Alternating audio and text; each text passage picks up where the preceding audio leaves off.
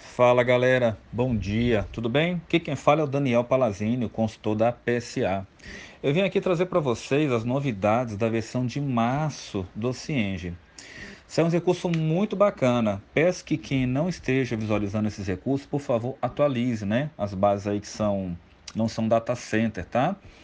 Uma primeira melhoria que saiu, que era muito esperada, é a busca do credor pelo, pelo CNPJ. Então agora, quando você digita o CNPJ no cadastramento de um credor, ele já busca os dados da receita, então já preenche ganhando agilidade e facilitando muito na parte fiscal.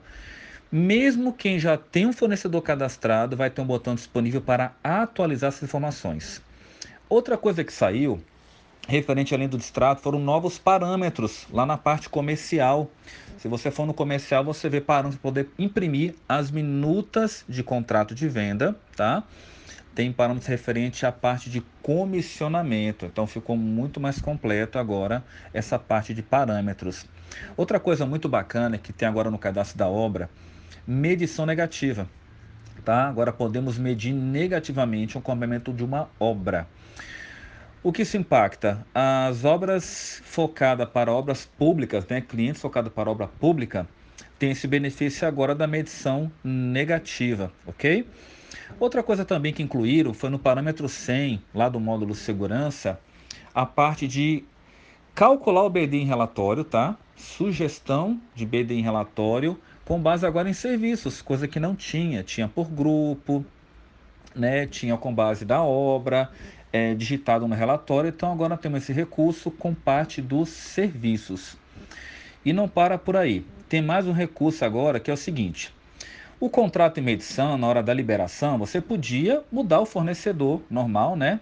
Colocar o CNPJ. Porém, agora podemos ao benefício do NFE, ou seja, a recepção do arquivo XML que o Cienge faz, já tem um tempo, podemos usar esse benefício de anexar, aproveitar o lançamento de uma liberação, de um título a pagar, através de um XML de outro CNPJ, de outro fornecedor de outro CNPJ ficando mais completa assim a parte de lançamento dos dados fiscais e eletrônicos. E para finalizar, a, a parte de preenchimento das informações fiscais, quando geramos um DARF, tá? A DAS do DARF, agora ele está buscando automático, então ficou muito mais completo. Porque quando a gente apurava o PiscoFins, já vinha automaticamente alguns dados. Agora está bus buscando automaticamente os dados fiscais e coisa que já tinha a geração das guias pela apuração de impostos lá nas obrigações. Beleza, pessoal? Continue acompanhando o nosso canal aí que logo logo teremos mais novidades para vocês, tá? Muito obrigado.